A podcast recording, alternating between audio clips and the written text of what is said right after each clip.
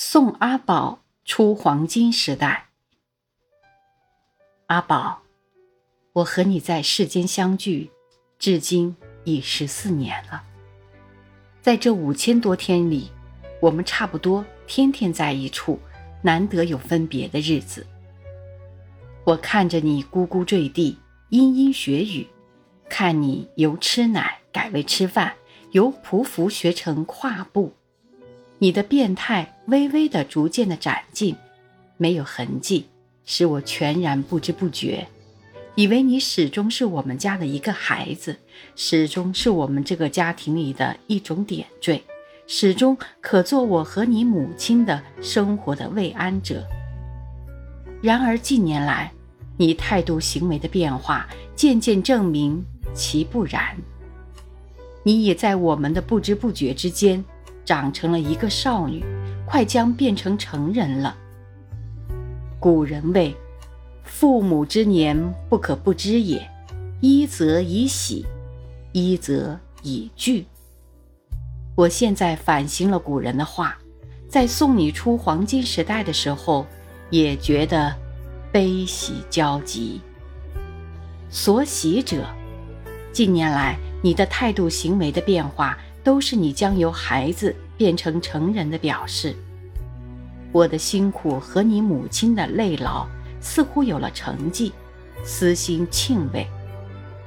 所悲者，你的黄金时代快要度尽，现实渐渐铺路，你将停止你的美丽的梦，而开始生活的奋斗了。我们仿佛丧失了一个从小依傍在身边的孩子。而另得了一个新交的知友，乐莫乐兮心相知。然而旧日天真烂漫的阿宝，从此永远不得再见了。记得去春有一天，我拉了你的手在路上走，落花的风，把一阵柳絮吹在你的头发上、脸孔上和嘴唇上，使你好像冒了雪。生了白胡须，我笑着搂住了你的肩，用手帕为你服侍，你也笑着仰起了头，依在我的身旁。这在我们原是极寻常的事。以前每天你吃过饭，是我同你洗脸的，然而路上的人向我们注视，对我们窃笑，其意思仿佛在说：这样大的姑娘。还在路上，叫父亲搂住了是脸孔。我忽然发现你的身体似乎高大了，完全发育了，已由中性式的孩子变成十足的女性了。我忽然觉得，我与你之间似乎筑起一堵很高、很尖、很厚的无影的墙。你在我的怀抱中长起来，在我的提携中大起来。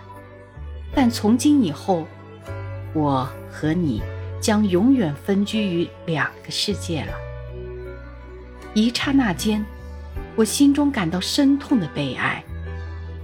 我怪怨你何不永远做一个孩子，而定要长大起来？我怪怨人类中何必有男女之分？然而，怪怨之后，立刻破悲为笑。恍悟，这不是当然的事，可喜的事吗？记得有一天，我从上海回来，你们兄弟姊妹照例拥我在身旁，等候我从行李箱中取出好东西来分。我欣然地取出一束巧克力格来，分给你们每人一包。你的弟妹们到手了这五色金银的巧克力，照例欢喜地大闹一场。雀跃地拿去尝新了。你受持了这赠品，也表示欢喜，跟着弟妹们去了。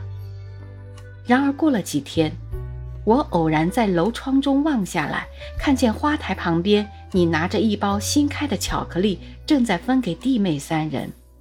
他们各自争多嫌少，你忙着为他们均分，在一块缺角的巧克力上添了一张五色金银的包纸。派给小妹妹了，方才三面公平。他们欢喜的吃糖了，你也欢喜的看他们吃。这使我觉得惊奇。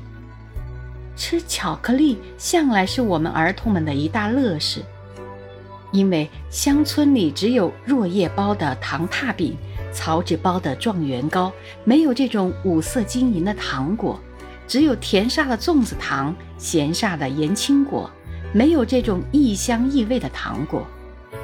所以我每次到上海，一定要买些回来分给儿童，增添家庭的乐趣。儿童们切望我回家的目的，大半就在这好东西上。你向来也是这好东西的切望者之一。你曾经和弟妹们赌赛，谁是最后吃完？你曾经把五色金银的锡纸接受起来，制成华丽的手工品，使弟妹们艳羡。这回你怎么一想，肯把自己的一包藏起来，如数分给弟妹们吃呢？我看你为他们分均匀了之后，表示非常的欢喜，同从前赌得了最后吃完时一样，不觉已在楼上独笑起来。因为我忆起了你小时候的事，十来年之前，你是我们家里一个捣乱分子，每天为了要求的不满足而哭几场，挨母亲打几顿。你吃蛋只要吃蛋黄，不要吃蛋白。母亲偶然夹一筷子蛋白在你饭碗里，你便把饭粒和蛋白乱泼在桌子上，同时大喊：“要黄，要黄！”你以为凡物叫好者就叫做黄，所以有一次你要小椅子玩耍，母亲搬一个小凳子给你，你也大喊：“要黄，要黄！”你要长杆子玩，母亲拿一根 stick 给你。你也大喊要黄要黄！你看不起那时候还只一二岁不会活动的软软，吃东西时把不好吃的东西留着给软软吃，讲故事时把不幸的角色派给软软当，向母亲有所要求而不得允许的时候，你就高声的问：“当错软软吗？当错软软吗？”你的意思以为，软软这个人要不得，其要求可以不允许；而阿宝是一个重要不过的人，其要求岂有不允许之理？今所以不允许者，大概是当错了软软的缘故。所以每次高声的提醒你母亲，勿要证明阿宝正生，允许一切要求而后已。这个一味要黄而专门欺负弱小的捣乱分子，今天在那里牺牲自己的幸福来增值弟妹们的幸福，使我看了觉得可笑，又觉得可悲。你往日的一切雄心和梦想已经宣告失败，开始在遏制自己的要求，忍耐自己的欲望，而谋他人的幸福了。你已将走出唯我独尊的黄金时代，开始在尝人类之爱的欣慰了。记得去年有一天，我为了必要的事将离家远行。在以前，每逢我出门了，你们一定不高兴，要阻止我，或者约我早归。在更早的以前，我出门须得瞒过你们。你弟弟后来寻我不着，须得哭几场。我回来了，躺浴之时期，你们常到门口或半路上来迎候。我所描的那幅题目“爸爸还不来”的话，便是以你和你的弟弟等我归家为题材的。因为我在过去的十来年中，以你们为我的生活慰安者，天天晚上和你们谈故事、做游戏、吃东西，使你们都觉得家庭生活的温暖，少不来一个爸爸。所以不肯放我离家。去年这一天我要出门了，你的弟妹们照旧为我惜别，约我早归。我以为你也如此，正在约你如何时回家和买些什么东西来。不易，你却劝我早去，又劝我迟归，说你有种种玩意可以骗住弟妹们的阻止和盼待。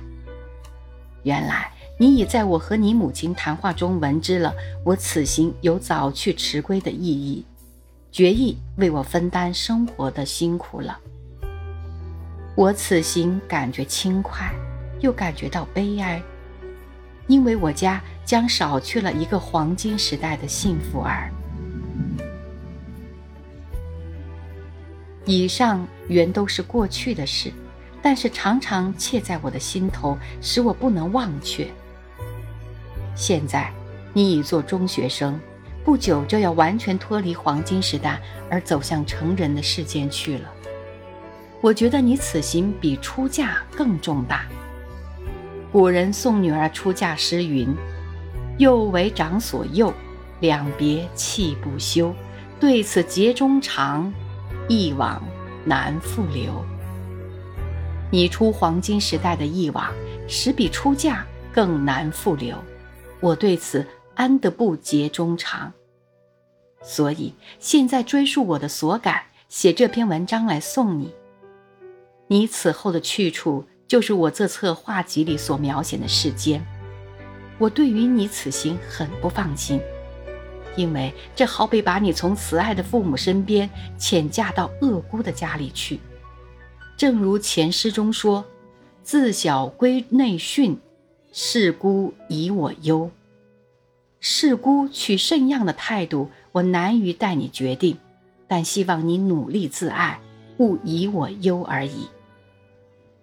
约十年前，我曾做一册描写你们的黄金时代的画集《子恺画集》。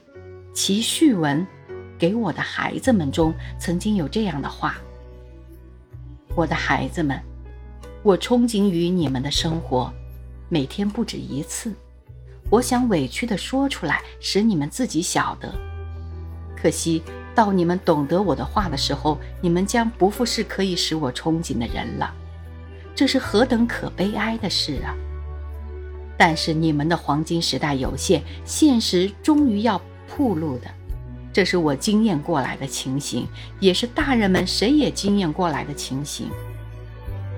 我眼看见儿时伴侣中的英雄好汉，一个个退缩、顺从、妥协、屈服起来，像到绵羊的地步。